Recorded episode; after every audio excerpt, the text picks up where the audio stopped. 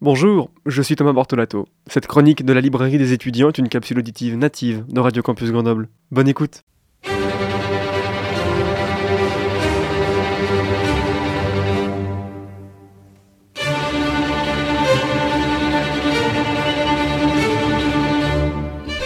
Eh bien bonjour, bonjour à toutes et à tous. Je suis très heureux de vous retrouver aujourd'hui pour cette toute nouvelle chronique de la librairie des étudiants. Dans quelle mesure nos désirs d'être consolés nous poussent à réfléchir? Nous ouvrons aujourd'hui un tout petit livre et pourtant il est très intéressant. Notre essai du jour s'intitule Notre besoin de consolation est impossible à rassasier et il est signé par Stig Dagerman, publié aux éditions Actes Sud depuis 1981. Ce tout petit texte est traduit du suédois par Philippe Bouquet. Amis lecteurs et lectrices, sortez vos marque-pages les plus petits. Nous entrons aujourd'hui dans un tout petit texte de Stig Dagerman. Au crépuscule de sa vie, Stig Dagerman se pose des questions existentielles et profondes. Non croyant et sans héritage familial réel, Stig Dagerman se pose maintenant des questions quant à sa vie. En quelques lignes, il nous explique les choix qu'il doit faire entre sa vie active professionnelle et sa vie du côté du désir. Il faut trouver le battement idéal entre le temps qui file et celui qui paraît aussi long qu'une éternité.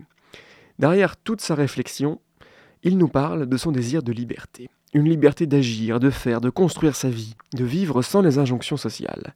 Une liberté, oui, mais à quel prix?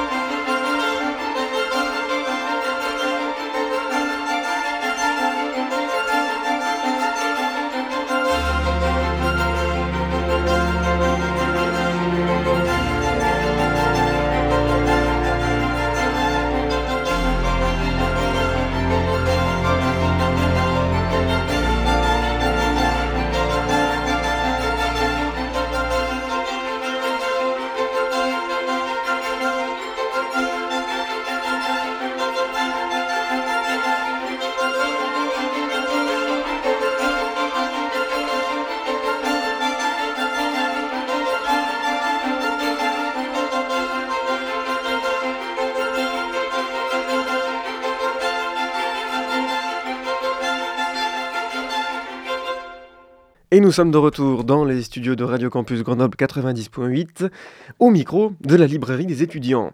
Nous venons d'écouter la troisième partie de l'automne de Max Richter, d'après l'œuvre originelle d'Antonio Vivaldi.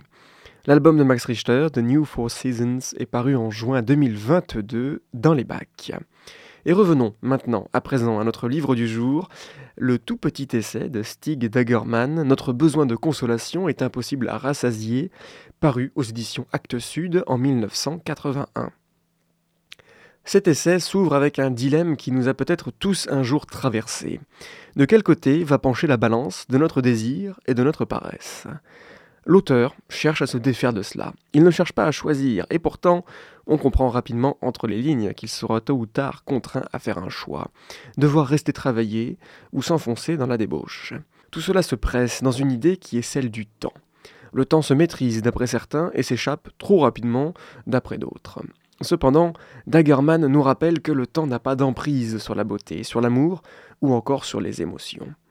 Au violent désir de vivre et de se faire surprendre par la beauté ou les émotions, l'auteur y oppose la vie la plus simple. Au premier élément, il souhaite la vie d'un animal, qui ne se préoccupe que de survivre en mangeant et en trouvant un endroit où dormir une fois la nuit venue.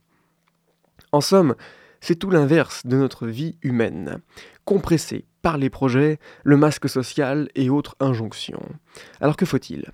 Faut-il oser marcher en dehors des passages cloutés pour chercher une liberté dans l'indépendance? Peut-être mène-t-elle à une forme de solitude. Stig Dagerman ne voit qu'une seule forme de liberté, la mort.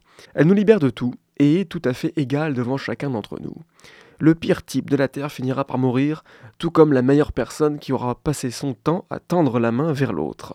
D'après l'auteur, la vraie liberté réside dans le choix de mourir, qui s'oppose foncièrement au désir de vivre. Dagerman nous parle d'une liberté, mais attention à ceux qui interpréteraient ici une liberté totale.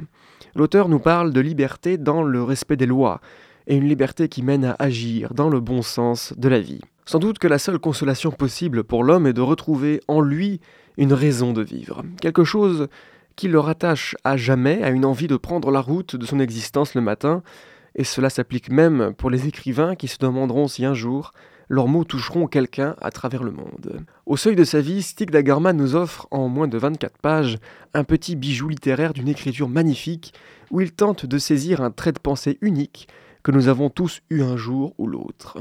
Il tente de percer les clés sombres de nos âmes en embrassant avec fougue tout ce qui compose nos vies.